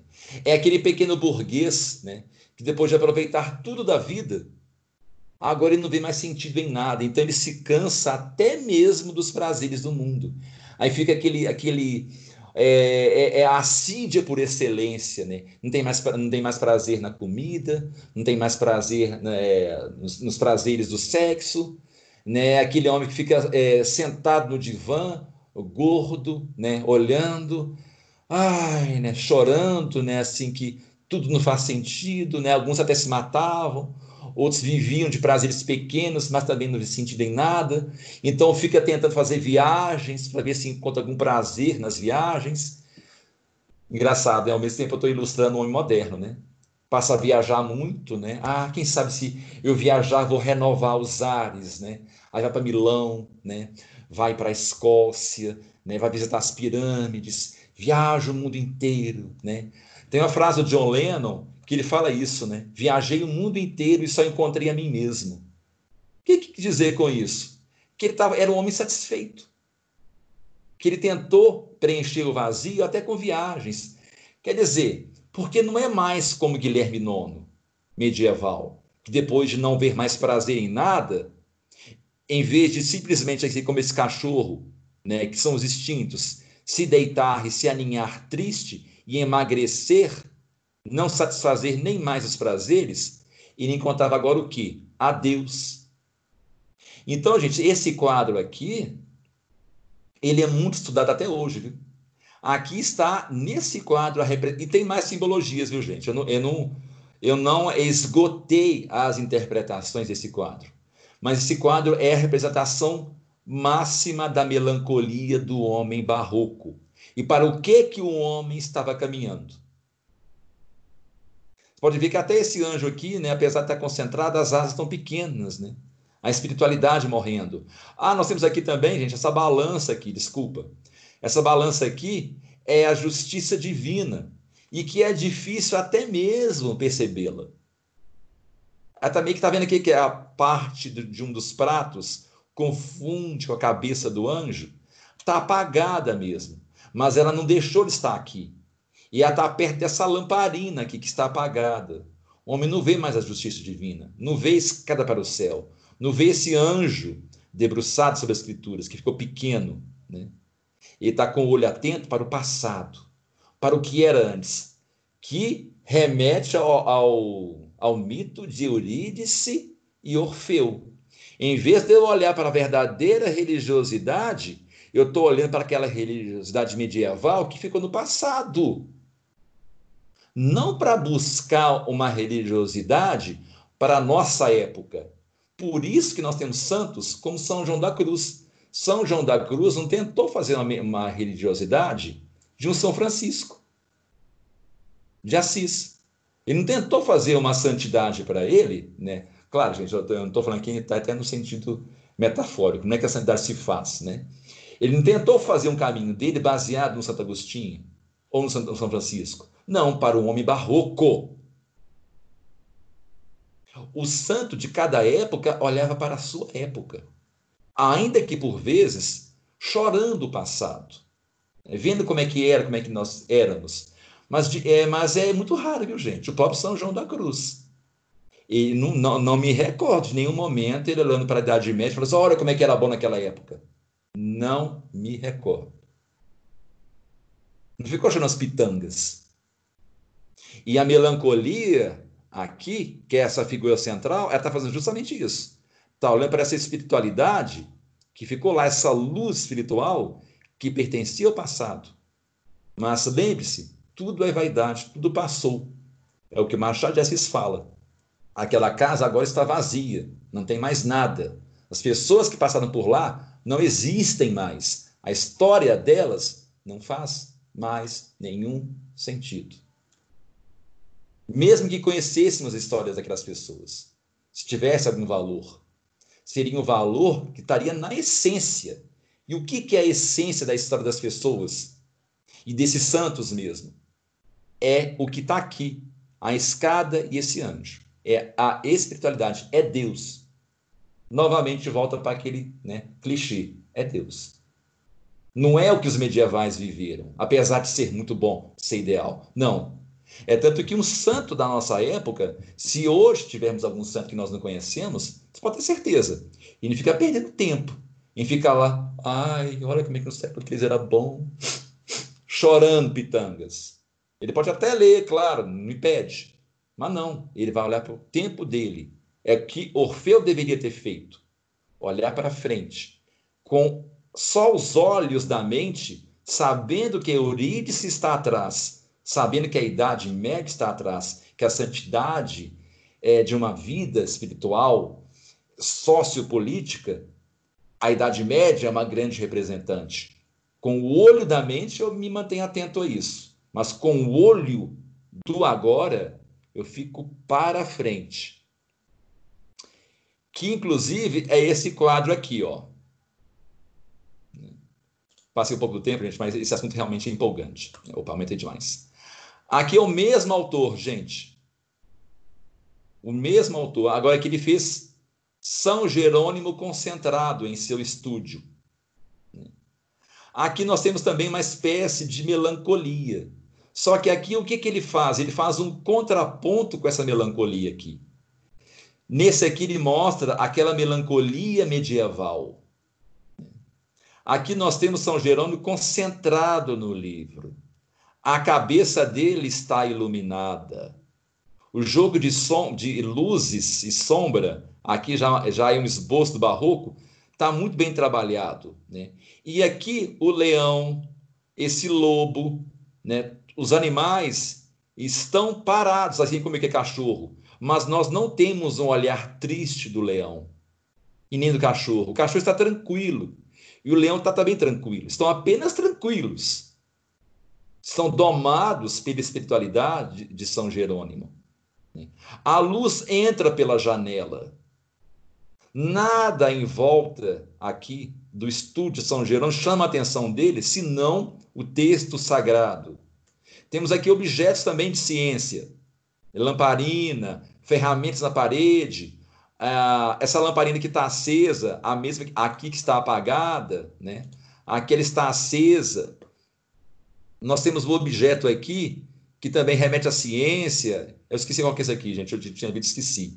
Livros aqui, né? É... Aqui a cruz de Cristo, né? Todos os elementos, por exemplo, a cruz de Cristo, por exemplo, está bem à frente dele. Essa era a melancolia do homem medieval.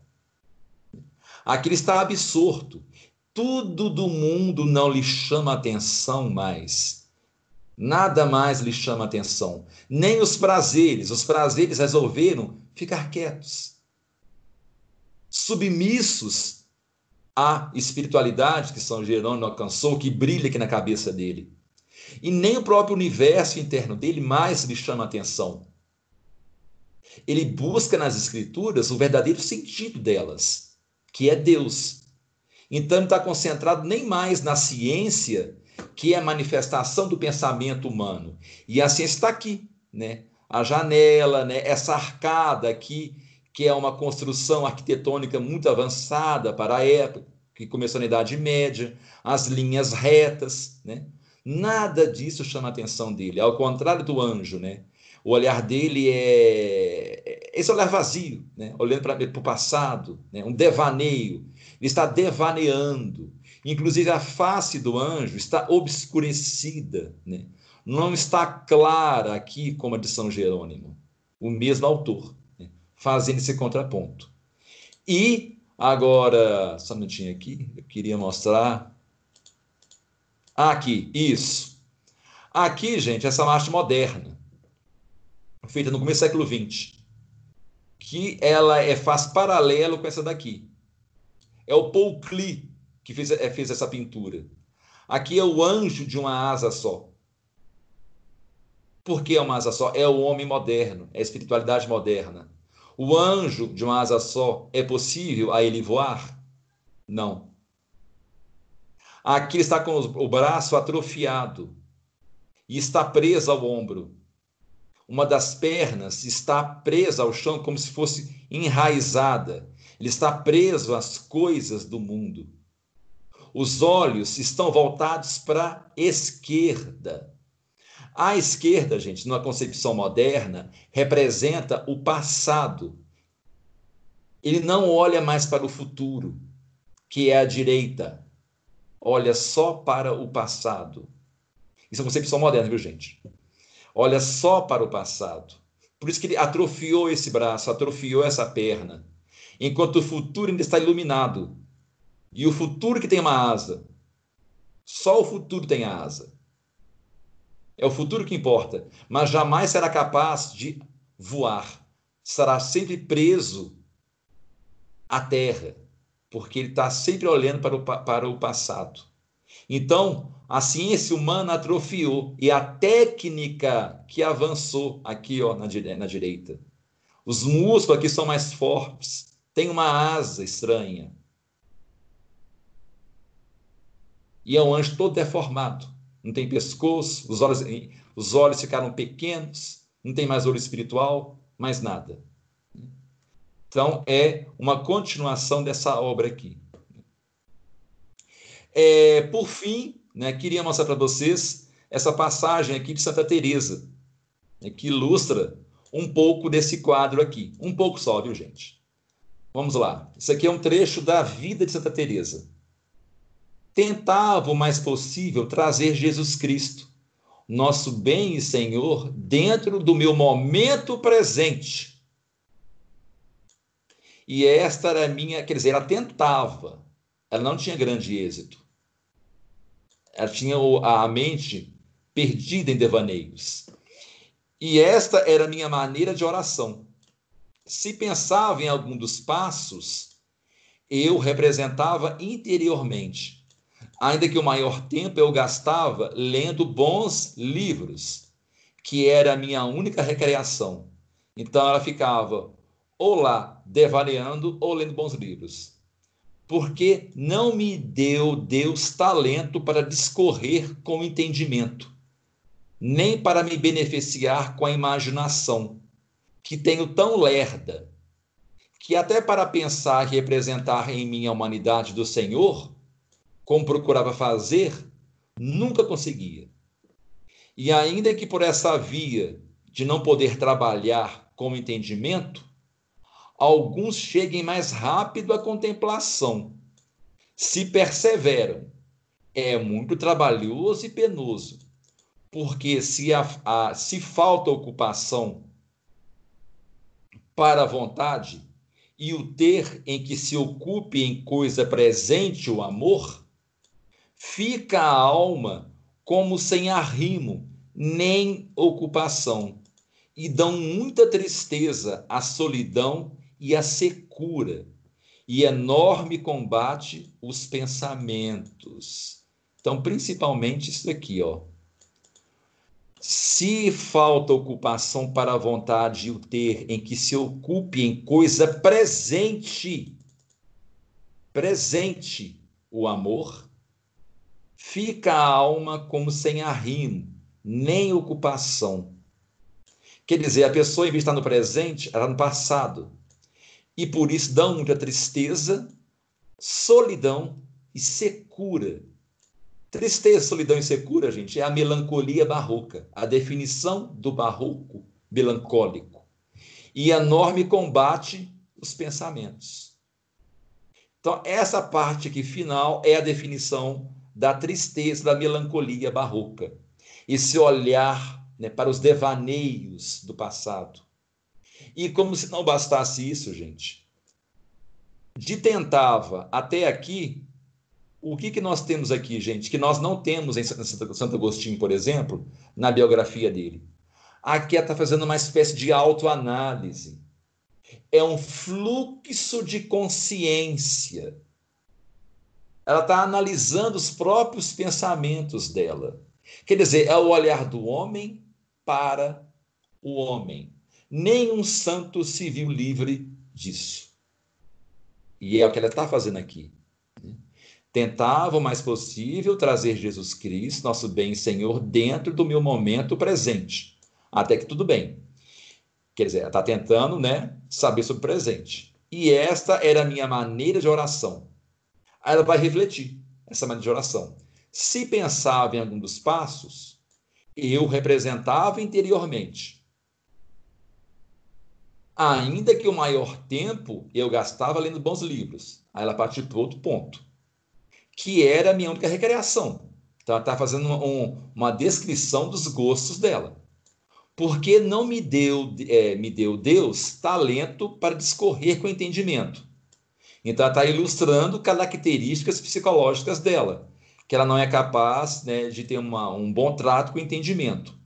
E nem para me beneficiar com a imaginação. Então, né, não é boa nem no entendimento, nem na imaginação. Que tenho tão lerda. Então, ela até fala, eu sou lerda. Que até para pensar e representar, quer dizer, eu penso, depois de pensar, eu represento nela, em mim, a humanidade do Senhor. Então, é talento para discorrer com entendimento e imaginação a humanidade do Senhor nela. Por isso que os poemas dela tratam tanto da presença de Cristo dentro dela. Ela fica nesses devaneios. Vocês podem ver que as poesias dela não passam de devaneios barrocos, desse vai e vem, vai e vem. Como procurava fazer, quer dizer, ela sempre estava fazendo isso aqueles devaneios, né? Mas nunca conseguia.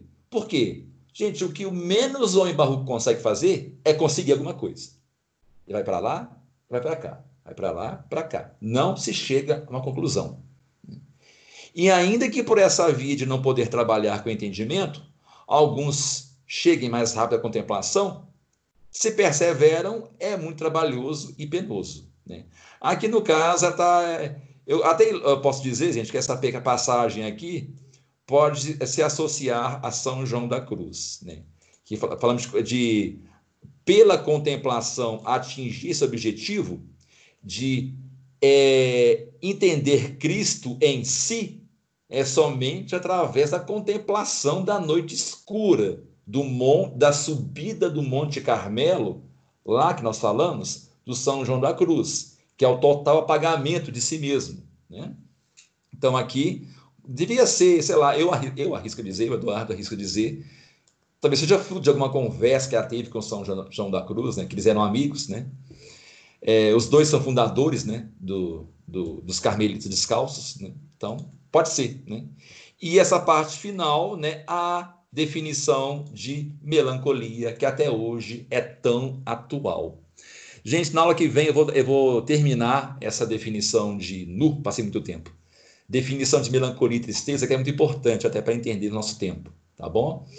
É, não acabei. O autor, gente, agora eu falo o nome dele, né, de que eu usei boa parte das minhas reflexões, é um autor que eu nem aconselho vocês lerem.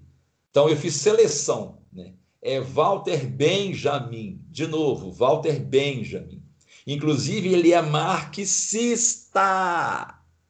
Fiquem de queixo caído aí. Marxista. Né? Mas ele era engraçado, que apesar de ser marxista, ele criticava o marxismo. Né? É um dos poucos marxistas honestos, né, vamos assim dizer. Né? É, e vocês estão vendo que ele foi honesto. Enquanto o marxista tenta falar que tudo que nós temos de hoje em dia é bom, ele não. Fala, não. O que era bom era a religiosidade medieval, era o mundo antigo do mundo barroco em diante, é só morte. Caímos. Gente, aqui não é só ele não, viu? Ele não foi o único a falar isso, não. Viu? Ele não foi o, né, aquele que descobriu né, a, a roda, não. Isso aqui é um tema que foi muito discutido já desde aquela época. e que no século XIX ganhou maiores proporções, mas o Walter Benjamin ele faz uma espécie de compilado de todas as reflexões da derrocada da alma humana após o Renascimento e principalmente o nominalismo. É, claro, nós temos aí também no pacote né, a questão do antropoteísmo, claro, né, gnose, né, tudo isso aí né, tá, né, já está de. E a gnose entrou com muito mais força, né? Porque se a gnose é um fruto do homem, né, ela só tem fruto do homem, da ambição do homem, da arrogância humana, né? É, dessa soberba humana, a gnose é isso, né? A soberba humana, né? não passa disso, né? Então, claro que ela ia ganhar mais poder, né? óbvio. Né? Ela pegou carona, né? A gnose estava tava lá quietinha no canto dela, né? É, por toda a Idade Média, agora com o nominalismo, ela falou, não aquele que eu embarco. Né? Ela veio com força total. Né? É, gente, está finalizando aqui, né? É, queria só fazer uma... Não, não vai ter tempo, não. Na aula que vem.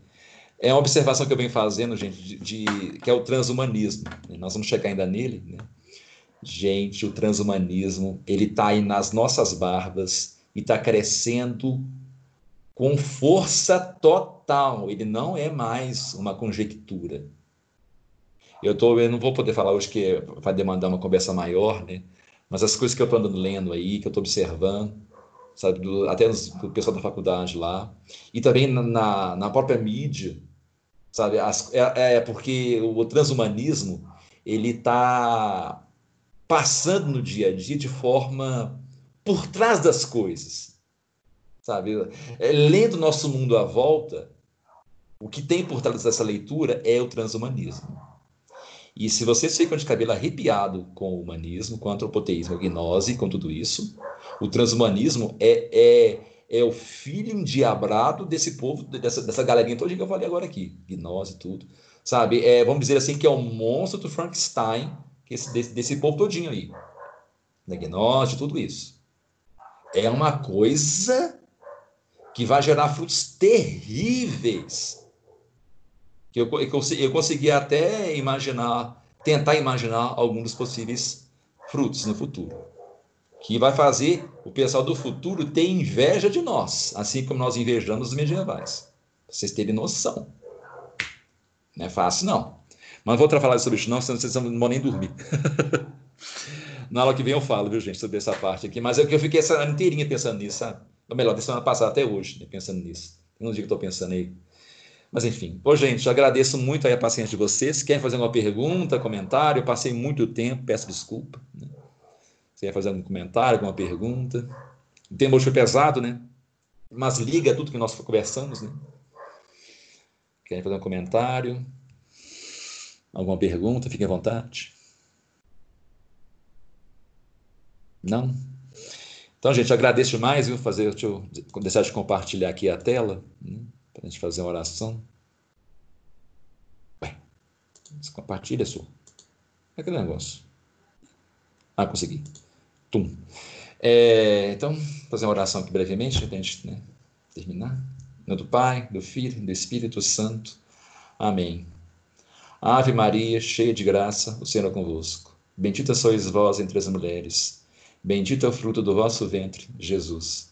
Santa Maria, Mãe de Deus rogai por nós, pecadores, agora e na hora de nossa morte. Amém.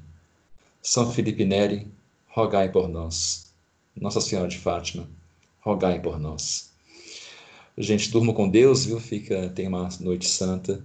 É, se vocês ficarem curiosos, né, para saber mais sobre esse quadro do, do, Rê, Albrecht do Rê, né, é só jogar na internet, coloca lá Melancolia, Albert do Rei, análise. Vocês vão encontrar mais análise, viu? Tem, nota, tem muita análise. Então, quem quiser né, fazer esse exercício aí, fique à vontade. Né? Vocês vão encontrar muito mais, mas vão cada vez mais arrepiar o cabelo, viu? é, gente, boa noite, então. É, fiquem com Deus. Né? Até, até amanhã, né? Até amanhã na aula. Ah, então, até mais. Vou desligar aqui. Tchauzinho, gente. Boa noite. Muito obrigada, Eduardo. Agradeço.